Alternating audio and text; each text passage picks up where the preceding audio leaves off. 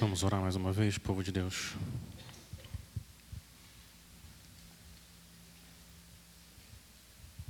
Senhor, usa a tua palavra para nos dar temor do Senhor. temor do Senhor é o princípio do saber. Cria, Senhor, sabedoria, e piedade e coragem e compaixão no nosso coração. Nós queremos ser um povo corajoso e compassivo. A única maneira da gente manifestar a tua glória nesse mundo, e a gente pede, Senhor, por causa da tua graça, por causa da tua glória. Espírito Santo, conduz esse tempo agora, a palavra que o Senhor, nosso Deus, inspirou para revelar Cristo ao mundo. Nós oramos para a glória do nosso Senhor Jesus. Amém. Tem dois banquetes acontecendo nessa passagem. Dois banquetes bem, bem diferentes. Primeiro banquete, liderado pelo rei Herodes, um homem ímpio. Segundo banquete, liderado pelo rei Jesus, um homem santo. Primeiro banquete, desde o início, já cheio de comida. Segundo banquete começa praticamente sem comida. Cinco pães e dois peixes. O primeiro banquete está celebrando a glória do rei Herodes, que não é tão grande assim. O segundo banquete celebra a glória do rei Jesus, que não cabe nem no céu dos céus. Os dois banquetes, esses dois reis, nos deixam perplexos, mas por, por razões muito diferentes. O banquete do rei Herodes nos deixa perplexo perplexos por causa da profundidade da corrupção do coração humano. E o banquete do Rei Jesus nos deixa perplexos por causa da profundidade, da compaixão do coração divino. O propósito de Mateus e o Espírito Santo, eu entendo, em colocar essa passagem aqui, nesse ponto da história do Evangelho de Mateus, é para nos mostrar que Jesus é um profeta poderoso e um salvador compassivo, e que você pode confiar nele para todas as suas necessidades. Ele é um profeta poderoso e um salvador compassivo, e você pode confiar nele para todas as suas necessidades. Não tem nada que nós realmente precisamos para dar glória a Deus, que Deus não nos dê nada, nada. Então vamos olhar um banquete de cada vez. Primeiro banquete com o rei Herodes. A fama de Jesus não para de se espalhar. E a opinião que o rei Herodes tem sobre Jesus é intrigante. O versículo 2, ele acha que Jesus é João Batista. Este é João Batista. Ele ressuscitou dos mortos, por isso forças miraculosas operam nele. O rei Herodes é um rei pagão. Ele não conhece a Bíblia como deveria, mas a gente percebe aqui resquícios de uma consciência que até o homem não convertido, o homem natural, tem. Ele sabia que ele tinha matado João de forma injusta. E como o pastor anglicano Ryle falou, Deus cuidou para que sempre houvesse um testemunho contra nós dentro do nosso próprio peito. E é o que está acontecendo aqui com o rei Herodes. A consciência dele acusa, a consciência pode estar cauterizada. Sem o Espírito Santo, a consciência não consegue levar a gente a Cristo, mas ela é capaz de atormentar até um rei pagão. Que o Senhor tenha misericórdia de nós e que a gente ouça o conselho de Lutero. Ele disse que nunca, nunca é sábio ou correto agir contra a consciência. E quando a consciência então acusa a gente, que a gente ouça e corra para a graça do Senhor Jesus. Mas o versículo 2 também tem uma notícia muito difícil. O que aconteceu foi que João Batista morreu. Nesse ponto a gente não sabe como. Então o que Mateus faz? Ele faz um flashback. Ele volta do versículo 3 até o 12. Mateus volta no templo para explicar o que aconteceu com João Batista e por que, que ele está morto. João Batista, eu considero uma das pessoas mais fascinantes em toda a Bíblia. A gente não tem muitos detalhes sobre ele, mas o que nós temos é suficiente para nos inspirar a sermos como esse homem de Deus. Você não precisa seguir a dieta dele de gafanhoto e mel, mas todos nós somos chamados a imitar a fidelidade desse homem a Cristo, custe o que custar.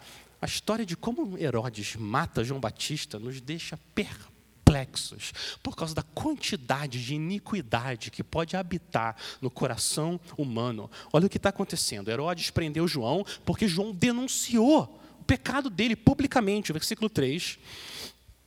Mateus explica, porque Herodes, havendo prendido João, o amarrou e o pôs na prisão por causa de Herodias, mulher do seu irmão Filipe.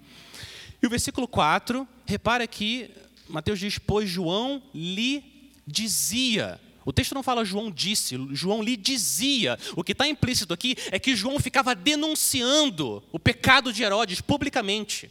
Ele não parou Enquanto o homem não se arrependeu, o arrependimento também está implícito aqui, porque a mensagem de João Batista desde o início era arrependam-se, arrependam-se, porque está próximo o reino dos céus. Então João, corajoso, cheio de temor do Senhor, chama esse rei pagão, se arrependa. Não é lícito você ter a mulher do seu irmão. O que aconteceu foi o seguinte: Herodes era casado com uma mulher. Herodias era casada com o irmão de Herodes, Filipe. Herodes convenceu Herodias a se separar do irmão dele, ele também se separou da mulher, para que eles dois pudessem casar. Isso claramente era proibido na lei de Moisés. Levítico 18 tem uma lei específica que fala que se seu irmão está vivo, você não pode, de nenhuma maneira, casar com a esposa dele. João Batista é também um evangelista. Então, ele usa a lei de Deus para convencer Herodes do pecado, porque enquanto o pecado não for amargo, Cristo não será doce. Então, ele usa a lei para conduzir, trazer, mostrar quão terrível é o pecado e quão maravilhoso é o Senhor Jesus.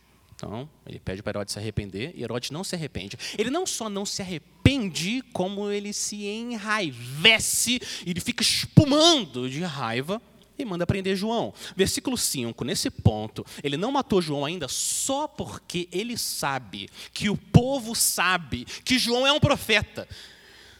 Uma questão política, é melhor eu não matar esse homem agora. E a história fica ainda mais macabra. Olha o versículo 6. Chega o dia do aniversário do rei Herodes. E no final do versículo 6, a filha de Herodias dançou diante de todos e agradou Herodes. A gente sabe por outros documentos que o nome da filha de Herodias era Salomé. Ela tinha, nesse ponto aqui, no máximo, 14 anos. Salomé, 14 anos. Eu digo para vocês que ela não dançou valsa. E ela também não dançou hip hop que ela dançou aqui foi uma dança sensual. Herodes e seus seguidores eram conhecidos como pessoas imorais. E não tinha nada de santo acontecendo nesse banquete. A chance de Herodes estar sóbrio também era muito pequena. Versículo 7, ele promete qualquer coisa para Salomé, o que você quiser. E mais uma camada de impiedade é cimentada nessa história. Versículo 8. Ela, filha de Herodias, instigada por sua mãe, disse: Dê-me aqui num prato a cabeça de João Batista. Olha para onde a história está indo. Uma menina ímpia, instigada por uma mãe ímpia, pede para um rei ímpio a morte de um homem justo. Senhor, quando que o Senhor vai interromper essa história? Trazer justiça para o teu profeta, João Batista, um homem santo. Mas Deus não faz isso, ainda não. Mais uma camada de impiedade no versículo 9. O rei fica triste. Acho que uma preocupação dele não é o caráter, por causa do juramento, para não ficar mal diante dos outros e dos que estavam com ele à mesa, ordenou que o pedido fosse atendido. Assim deu ordens para que João fosse decapitado na prisão. A cabeça foi trazida num prato, dada jovem que levou a sua mãe. Sério? É assim que termina a história de João Batista. O homem que Jesus disse que nascido de mulher não tem ninguém maior que ele. Esse homem que disse que não era digno de desatar a correia das sandálias do Senhor Jesus. Esse homem que falou que importava que ele diminuísse para o Senhor Jesus crescer. Morre com uma menina ímpia por causa de uma mãe ímpia pedindo para um rei ímpio que ele morra. Ele vai e morre homem fiel, cheio de temor do Senhor. Que história é essa? O que está acontecendo aqui? Contem piedade. Salomão tinha refletido sobre as coisas desse mundo. Olha o que Salomão tinha dito. Eclesiastes 7,15. Tudo isto vi nos dias da minha vaidade. Há justos que perecem na justiça, e há ímpios que prolongam seus dias na maldade. Que mundo é esse? Essa história nos deixa perplexos e eu quero colocar aqui para vocês três lições valiosas que a gente aprende sobre a vida de um discípulo. Primeiro, é que o desprezo é a marca da vida de um discípulo fiel. Se você seguir a Cristo, o desprezo vai seguir você. Sempre foi assim. Olha como termina na passagem anterior, Mateus 13, 57, o Senhor Jesus falou que nenhum profeta é desprezado. Nenhum profeta é desprezado a não ser na sua terra e na sua casa. E logo em seguida, Mateus fala da morte de um, profeta que foi desprezado, para nos lembrar que esse, esse, esse desprezo pode levar à perseguição, e a perseguição pode levar à morte. Mateus está nos ensinando como que é a vida dos discípulos antes da volta do rei. João Batista veio a abrir o caminho para Cristo e o último ato dele nesse mundo é morrer injustamente, prefigurando a morte injusta do Senhor dele, do nosso Senhor. Isso é um anúncio. João foi primeiro. O próximo é ele. O próximo é o nosso rei. A passagem termina no final do versículo 12 com os discípulos de João, anunciando a Jesus o que aconteceu. E olha o que Jesus faz, logo no versículo 13: ele se retira para um lugar deserto, como ele fez várias vezes para orar. E o texto não fala que o Senhor foi orar, mas ele sabia: a morte do meu primo é um anúncio do que vai acontecer comigo em breve. O desprezo pelo mundo é a evidência de que a sua fé é viva. Não fique surpreso se a sua fidelidade fizer você ser desprezado, rejeitado na sua família, ou no trabalho, ou no mundo, onde for. Primeira lição valiosa. A segunda lição valiosa é que o temor do Senhor é a marca de um discípulo. Temor do Senhor. O que, que fez João Batista? Vamos fazer essa pergunta. O que, que fez João Batista? Abrir a boca diante de um rei pagão e denunciar o pecado publicamente e chamar ele ao arrependimento. O que, que fez ele falar ele fazer isso? Podia ter ficado quieto. O que fez foi o temor do Senhor, essa bendita experiência espiritual, aqueles que têm tanto zelo pela glória de Deus, quando ele não é glorificado, são impulsionados a declarar a glória do Senhor e chamar as pessoas que estão debaixo da condenação de Deus ao arrependimento, oferecer graça, perdão livremente em Cristo. Foi isso que fez João Batista abrir a boca. E eu digo para vocês, igreja, que essa voz profética, essa voz profética ao mundo, agora é nossa. Nós continuamos agora nos passos de João Batista. Nós precisamos declarar o que Deus fala que é santo, o que Deus fala que não é santo, chamar as pessoas ao arrependimento e oferecer a graça em Cristo. Toda vez, na época de eleição, surgem vários assuntos morais que são discutidos. A gente tem que denunciar o que é mal, o que é errado, o que Deus reprova. E um mal abominável, terrível. É o aborto e a legalização do aborto. E toda vez surge esse assunto. Quero dizer para vocês que aborto é só um outro nome para o assassinato de crianças. Eu tenho dificuldade de pensar em algo mais repugnante e abominável aos olhos de Deus do que seres humanos entrando para matar uma pessoa só porque ela é pequena, indesejável e não pode se defender.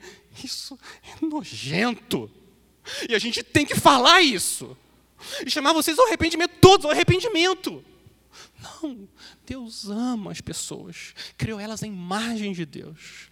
Então procure saber o que, que as pessoas que a gente coloca a nossa confiança acreditam sobre isso. Uma pessoa pode ter meio centímetro ou um metro e sessenta, a dignidade é a mesma. Ela pode ter um dia de vida depois da concepção, ou cem anos. A idade, ou a dignidade é a mesma. Eu amo essa, essa prática, não sei se vocês sabem, na Coreia do Sul, quando o neném nasce, ele tem um ano. Ele nasce com um ano, tudo bem, eles aproximaram nove meses, um ano, mas ele já nasce com um ano. Por quê? Porque ele já existia. Todo ser humano tem direito à vida. Deus teceu o Idleson e todos nós maravilhosamente. Esse é um mal terrível que o Senhor nos dê esse amor corajoso para a gente denunciar o mal e oferecer a graça, Senhor Jesus, para aqueles que se arrependem. Agora, crianças, crianças, vocês ouvem essa história de João Batista, porque ele foi fiel, morrendo, e eu fico pensando, vocês ficam com medo, um pouco de medo. Se eu seguir Jesus, então isso vai acontecer comigo também, e eu posso morrer? Será que eu posso sentir medo e também seguir ao Senhor Jesus? Eu quero dizer para vocês o seguinte, crianças, sim, o medo faz parte também da vida de um discípulo. O medo também faz parte, mas Deus disse para a gente como que a gente lida com o medo. A gente pega as promessas de Deus na Bíblia e a gente aplica ao nosso coração. Por exemplo, uma das que eu mais uso é Isaías 41, 10. Não temas, porque estou contigo. Não te assombres, porque sou teu Deus. Eu te fortaleço, eu te ajudo, eu te sustento com a minha destra fiel. E você avança contra o medo. É assim que os discípulos lutam. Ele prometeu fazer isso. Agora, minha terceira lição valiosa é para encorajar a gente também a não ter medo. A minha terceira lição valiosa é a seguinte: João não morreu. Não sei se você prestou atenção nessa história, mas a história não termina com João morto e Herodes e Herodias e os ímpios festejando. Não é assim que termina essa história. Deixa eu falar para vocês o que Jesus disse um dia. Ele falou o seguinte: vai ajudar a gente a entender melhor a história de João. João 11, 25 o outro João, o apóstolo, não o Batista. Jesus declarou: Eu sou a ressurreição e a vida. Quem crê em mim, ainda que morra, viverá. E todo que vive e crê em mim não morrerá eternamente. E Jesus vem com uma pergunta agora para Marta, que é uma pergunta para todos nós, que ele faz no Evangelho e serve para todos nós. A pergunta de, de Jesus é: Você crê nisto? Você crê nisso. Você crê que se você crê em Jesus, ainda que você morra, você vive. É o que Jesus está dizendo. É só uma pergunta para vocês, crianças, mas para nós também. Essa semana um irmão estava me contando que ele, ele reparou que a esposa dele estava um pouco triste. E ele foi até ela e falou: Meu amor, no que você está pensando? E a esposa diz: na minha avó, porque a avó está mal, está doente, crente, ama o Senhor, mas está de cama há muito tempo, muito mal. E o marido pergunta: eu, eu, eu não perguntei exatamente no que, desculpa, eu não, eu não perguntei exatamente em quem, quem você está pensando. Eu perguntei no que você está pensando, no que. Eu estou pensando que ela vai morrer. A minha avó vai morrer. E ela está preocupada. E olha a resposta do marido. Meu amor, do que você está falando? Os crentes não morrem. Os crentes não morrem, meu amor. Jesus já derrotou a morte na cruz. Sua avó não vai morrer. Ele está certo, ela não vai morrer. Isso é boa teologia. É para isso que serve doutrina, para dar esperança para os abatidos, fortalecer os fracos. Crentes não morrem. Bendita seja a doutrina da ressurreição, e bendito seja o Deus que ressuscita os mortos. Os crentes não morrem. Ela morre aqui, aqui ela morre, mas ela vai estar viva lá para sempre. Agora imagina o efeito poderoso que teria no nosso coração se a gente realmente acreditasse na doutrina da ressurreição, que Jesus já matou a morte, é um dragão morto com uma cruz enfiada no coração, cheio de sangue e Jesus pisando no pescoço do dragão. Vence! Está morto. Imagina o impacto que isso vai ter na maneira como a gente vive e até no nosso medo, que todos nós temos. Se a gente visse a morte como um portal para a glória, para a gente estar mais vivo do que nunca. Estava lembrando das palavras do Billy Graham, não sei se vocês lembram, quando, antes dele morrer, ele falou: Um dia, Billy Graham disse, um dia vocês vão ouvir que o Billy Graham morreu. Não acreditem nessas palavras. O Billy Graham não morreu. Eu estarei mais vivo do que eu estou agora. Eu só terei mudado de endereço. Eu estarei na presença de Deus. É verdade, Billy Graham. E olha o versículo 12, o sepultamento digno que João Batista recebe é um anúncio do que vai acontecer. O, o sepultamento acaba sendo um anúncio. Essa dignidade do sepultamento aponta para a dignidade que vai acontecer com ele. João vai ressuscitar. O rei Herodes mata e o rei Jesus ressuscita. Quem você acha que tem a última palavra? Herodes ou Cristo? Assim que a espada passou pelo pescoço do nosso amigo amado, fiel João Batista, e ele fechou os olhos nesse mundo, sem nenhum intervalo, nenhum. Ele abriu os olhos no outro mundo, um mundo de amor perfeito, cheio de glória. E é onde ele está agora. João Batista só mudou de endereço. Faz dois mil anos que João Batista resplandece como o sol no reino do nosso Pai. A gente tem que lembrar que esse é o fim da história de João Batista e aqueles que são fiéis a Cristo.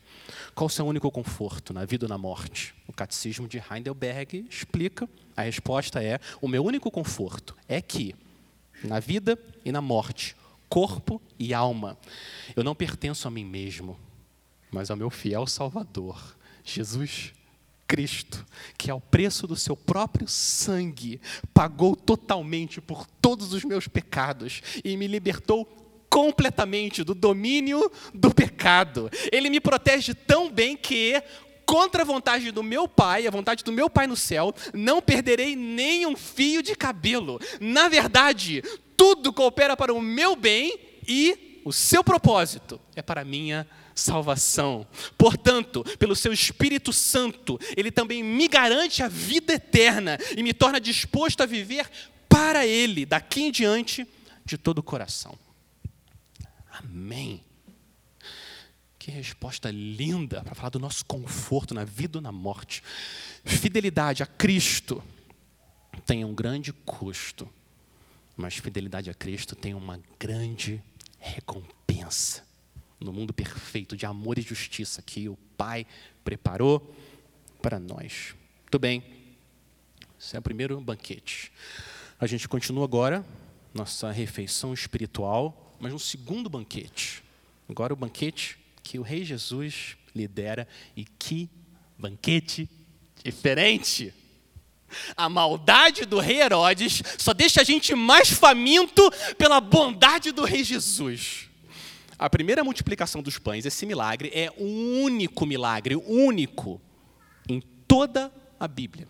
O único milagre que só aparece, que aparece nos quatro evangelhos. Nem outro milagre aparece em todos os quatro evangelhos. Mateus, Marcos, Lucas e João entenderam que o que está acontecendo aqui é fundamental para a gente entender quem Cristo é, por que ele veio e como nós seguimos ao nosso rei. Olha o resto do versículo 13. As multidões ficam sabendo e elas vêm da cidade e vão seguindo Jesus por terra. Então, de novo, a multidão cheia de necessidades, cheia de pedidos, Jesus cheio de cansaço. O que, que Jesus vai fazer? Chega, por favor, dá um, dá um tempo, deixa eu descansar. Ele poderia, mas não é o que ele faz. O versículo 14. Ao desembarcar, ao desembarcar, Jesus viu uma grande multidão, compadeceu-se dela e curou os seus enfermos. Que rei age dessa maneira? Que contraste! Herodes mata inocentes, Jesus cura pecadores. Herodes se enfurece de raiva, Jesus se derrete de compaixão. Herodes rouba a esposa do irmão, Jesus devolve a saúde para os doentes. Herodes sacia os seus desejos carnais, vendo uma menina dançar. E Jesus sacia a fome das pessoas, fazendo um milagre que só Ele, Deus, é capaz de fazer. E a diferença mais importante Herodes reina sobre a Galileia. Rei Jesus reina sobre o universo. Jesus se compadeceu, ele usa a autoridade dele com compaixão.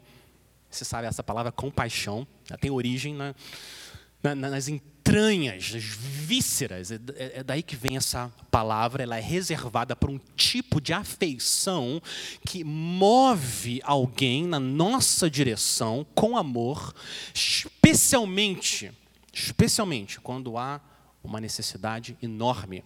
Essa palavra não é tão usada na Bíblia, mas ela é usada, por exemplo, com o bom samaritano, aquele homem morto. E ele, ele olhou aquele homem morto e ele teve compaixão. E a mesma palavra usada quando o pai do filho pródigo vê o filho correndo na direção dele e movido por compaixão, ele corre em direção ao filho. Jesus foi movido por compaixão. E o que ele faz? Ele arma um palco para mostrar a glória dele. Versículo 15. Os discípulos trazem um problema, uma necessidade. Cair da tarde, os discípulos se aproximaram de Jesus e disseram: Este lugar é deserto e já é tarde. Mande as multidões embora, para que, indo pelas aldeias, comprem para si o que comer. Razoável. As pessoas estão lá há muito tempo, morrendo de fome. E olha que Jesus, Jesus continua preparando o palco para a glória dele. Olha o que ele diz. Versículo 16. Não precisam ir embora deem vocês mesmos, vocês, deem de comer a eles. Jesus sabe que não tem comida suficiente. Claro que ele sabe. Ele é o filho de Deus. Ele sabe tudo. Ele sabe que não tem comida suficiente, mas ele quer deixar claro para todo mundo, inclusive para os discípulos, que a necessidade é tal, tamanha, que só uma intervenção divina pode resolver esse problema. Cinco pães e dois peixes é muito pouco.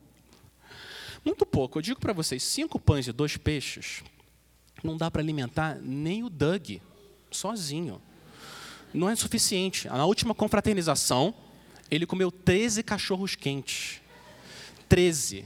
E ainda comeu metade de um bolo de sobremesa. Não dá nem para um homem faminto. Imagina alimentar uma multidão, 20 mil pessoas. Olha o versículo, olha o versículo 21. E os que comeram eram cerca de 5 mil homens, além de mulheres e crianças. 20 mil pessoas, cinco pães e dois peixes. Agora o palco está armado, agora sim. Tapete estendido, tapete vermelho estendido Agora o rei entra, ele vai mostrar Como que não existe ninguém como ele? A gente entra com a nossa necessidade, ele entra com a capacidade dele de suprir cada uma das nossas necessidades. Olha o que acontece quando compaixão divina e poder divino habitam no mesmo coração. O que acontece? Versículo ao versículo 18. Jesus disse: Tragam esses pães e peixes aqui para mim. E tendo mandado que a multidão se assentasse sobre a relva, pegando os cinco pães e os dois peixes, erguendo os olhos para o céu, os abençoou. Depois, tendo partido os pães, deu aos discípulos, e estes deram às multidões. Todos comeram e se fartaram, e ainda recolheram doze cestos cheios dos pedaços que sobraram. Não foi um pouquinho de comida racionada para dar uma engaradinha. Não, todo mundo se fartou. Olha o versículo 20. Se fartou, toda uma barriga cheia ainda sobrou. Muito.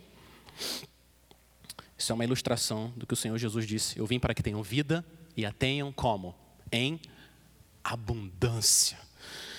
Agora eu quero fazer o seguinte com vocês. Eu quero mostrar para vocês como esse evento da multiplicação dos pães está conectado com quatro outros eventos muito importantes na história de salvação. E como que Mateus está construindo aqui uma teia para mostrar a glória do Senhor. Herodes se envolve numa teia de impiedade, o Senhor Jesus, uma teia de glória. Quatro eventos. O primeiro evento, que é a multiplicação dos pães, nos leva, é lá para o Êxodo. Lá para o Êxodo. Esse, essa passagem mostra que Jesus é o nosso Moisés. Ele é nosso profeta, poderoso, libertador, o provedor. Mateus colocou essa passagem aqui logo depois, repara, de Jesus ter sido rejeitado como um, versículo é, 13, é, 57, como um profeta. Depois, João Batista, que era reconhecido como profeta. E agora vem essa passagem. Por quê? Porque essa passagem mostra que Jesus é o nosso grande profeta. O versículo 13, ele fala que Jesus foi para um lugar deserto. E agora no versículo 15, os discípulos falam para Jesus: Este lugar é deserto.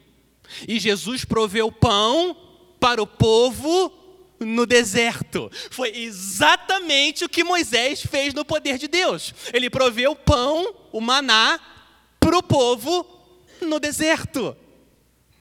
Então a passagem está suspirando aqui. Ele é o nosso Moisés, ele é o grande profeta prometido. E no Êxodo, a gente ouviu aqui no culto, Deus disse que o maná deveria ter um efeito não só no estômago do povo de Israel, mas também no coração. Olha o que Deus disse: Vocês comerão pão à vontade e saberão que eu sou o Senhor, seu Deus. E agora Jesus dá o pão, e o que ele quer é que todos nós saibamos que Ele é o Senhor o nosso Deus. Então Jesus mostra a glória dele multiplicando os pães. Agora, os doze cestos que sobraram, não foi coincidência, providência.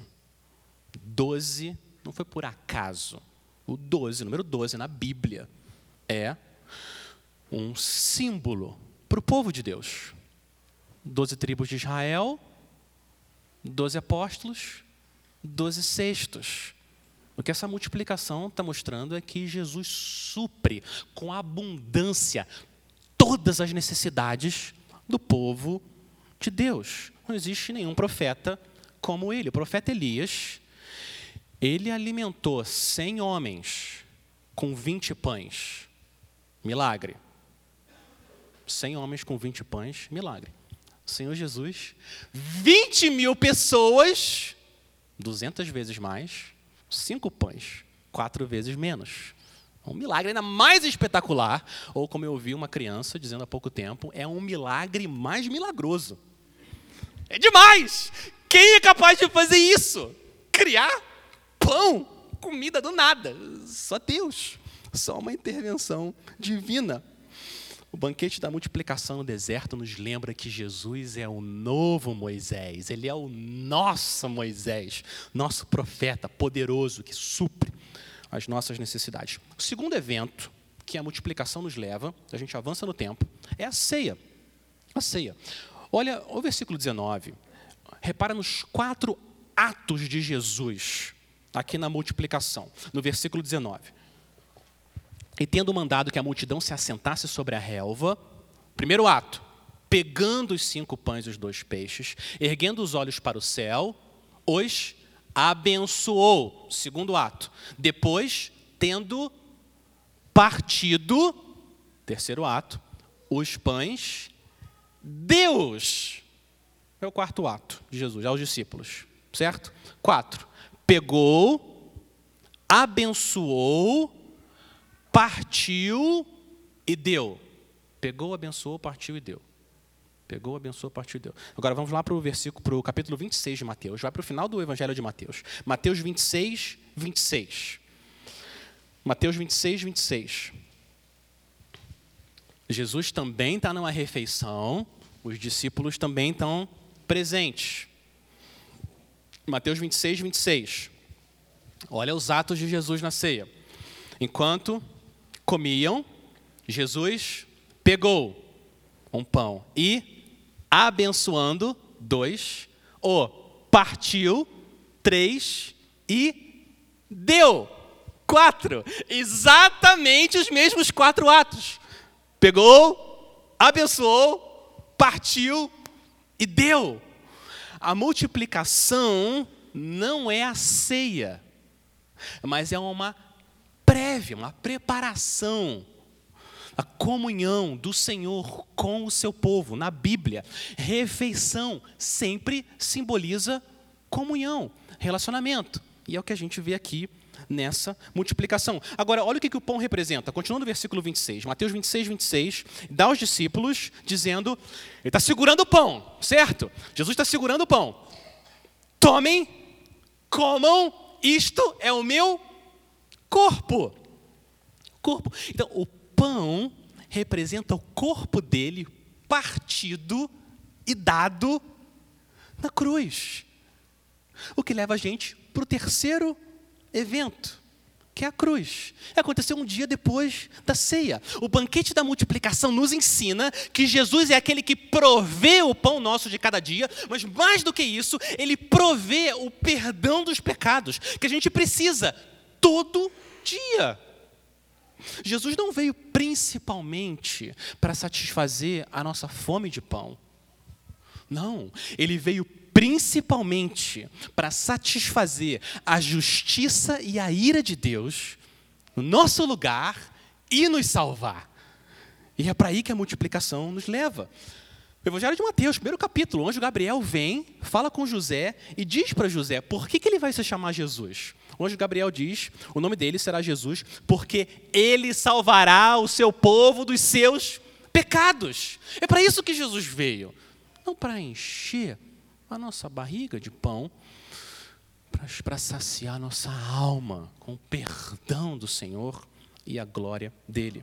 Então, a provisão de pão para o povo no deserto aponta para a provisão de um Salvador suficiente. Eu quero provar para vocês que essa é a interpretação de Jesus. Ele próprio conectou o Êxodo, o maná, a ceia e a cruz. Ele fez isso. Eu vou ler para vocês. João 6,32. Olha o que Jesus diz. Em verdade, em verdade lhes digo que não foi Moisés quem deu o pão do céu para vocês. Quem lhes dá o verdadeiro pão do céu é meu Pai. Porque o pão de Deus é o que desce do céu e dá vida ao mundo. E aí os discípulos perguntam: Senhor, dê-nos sempre desse pão. A gente quer esse pão que o Senhor está falando. E Jesus responde: Eu sou o pão da vida.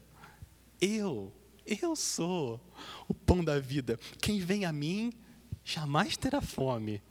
Quem crê em mim jamais terá sede. Jesus é o pão do céu, pão de Deus, é o pão da vida. Todo alimento no universo foi criado por Jesus e para Jesus. Para isso para levar nossa mente a Ele, a cruz. Se você for até Ele, se você for até Ele, Ele promete saciar as suas necessidades e agir com perdão e compaixão e poder com você. Agora, talvez eu não sei, talvez, talvez, posso estar enganado, mas alguns de vocês podem estar pensando, você deu o nome dessa mensagem, dois reis, dois banquetes. Alex, você está forçando o texto. Isso é coisa de pregador que quer juntar as coisas que não dá para juntar. Como assim dois reis e dois banquetes? O primeiro banquete, tudo bem. Herodes, um rei poderoso, ali o banquete. Mas pão e peixe. Desde quando pão e peixe fazem um banquete? Desde quando? Desde quando Jesus está presente no banquete. É só você procurar a fartura no lugar certo. A fartura não está nos pães, não está nos peixes e nem nos doze cestos que sobraram. Não é aí que está a fartura, não é aí que está o banquete. O banquete está no anfitrião, Rei Jesus, que supre as nossas necessidades todas, especialmente morrendo no nosso lugar. Ele manifesta a glória da compaixão dele, ele manifesta a glória do poder dele, e a gente é alimentado com essa glória e nossa alma é satisfeita, ela fica saciada por causa dele. Ele que é o nosso pão, um profeta poderoso, um salvador compassivo, que você pode confiar, você pode confiar nele, sempre. Ele é fiel. Eu termino com meu quarto, o quarto evento relacionado ao milagre da multiplicação, que cela essa verdade. É a gente avançando agora no tempo, o futuro, que são as bodas. As bodas, Êxodo, Êxodo, avança, ceia, cruz e as bodas. É para lá que o banquete de multiplicação dos pães nos leva. Essa fartura, essa abundância aponta para o banquete messiânico que vai acontecer em breve. Mas olha que interessante, vamos lá para Apocalipse. Eu quero pedir para você abrir sua Bíblia lá no finalzinho. Apocalipse é o último livro da Bíblia, capítulo 19. Eu quero mostrar para vocês. Interessante que no momento que o rei vai receber a glória que é devida a ele, por, ser, por ter sido humilhado por nós, Deus não chama esse evento de as bodas do rei. Ele chama Jesus por outro nome. Mateus 19, Desculpa, desculpa. Apocalipse 19, Apocalipse 19, versículo 6, fala de uma grande multidão também. De novo, tem uma grande multidão. Só que é muito maior. Essa multidão é muito, muito maior do que a multidão que estava lá na multiplicação dos pães. E Apocalipse 19, 6, um canto. A partir da, da, da metade, o texto fala: Aleluia! Aleluia, pois reina o Senhor, nosso Deus, o Todo-Poderoso. Alegremos-nos exultemos e demos-lhes a glória. Por quê? Porque chegou a hora das bodas do cordeiro, não rei, cordeiro. E olha o versículo 9. No versículo 9, o anjo diz: Bem-aventurados aqueles que são chamados à ceia das bodas do cordeiro. A ceia das bodas é do rei. O banquete é do rei, mas o rei é o cordeiro. O rei da glória é o cordeiro sacrificado no nosso lugar. Cordeiro exaltado como um rei que vai nos saciar com a glória dele para sempre. E a gente vai entrar num estado de eterna perplexidade diante tanta glória, tanta compaixão, tanto poder. João Batista está nos esperando faz dois mil anos. E mais importante, Jesus está nos esperando faz dois mil anos. Quando o último convidado chegar à mesa do rei e se sentar, as bodas vão começar. Vai começar a celebração assentaremos à mesa com Cristo e cearemos no reino de Deus, com todos os santos ali reunidos para o momento de celebração. Cordeiro de Deus, teu sangue lavou nossos pecados, tornou-se maldição para nos dar perdão. O preço pagou, livres nos fez para o adorar. E quando esse banquete começar, ele nunca mais vai terminar. Aleluia. Amém. Vamos orar. Senhor, nosso Deus, compassivo e poderoso, a gente quer louvar o Senhor pelo nosso Rei Cordeiro, que com o sacrifício dele sacia a nossa alma. O Senhor nos guarda, Senhor, porque nós nos refugiamos no Senhor. Nós não possuímos nenhum outro bem senão o Senhor somente. O Senhor é a porção da nossa herança e o nosso cálice. Nós bendizemos o Senhor que nos aconselha e até durante a noite o nosso coração ensina. Nós temos o Senhor sempre diante de nós. E estando o Senhor à nossa direita, nós não seremos abalados. É por isso, Senhor, que o nosso coração se alegra e o nosso espírito exulta, porque o nosso corpo repousará seguro, porque o Senhor não deixará nossa alma na morte, nem permitirá que o teu santo e os teus santos vejam corrupção. O Senhor vai nos fazer ver os caminhos da vida e na tua presença a plenitude de alegria e à tua direita delícias perpetuamente. Em nome de Jesus. Amém.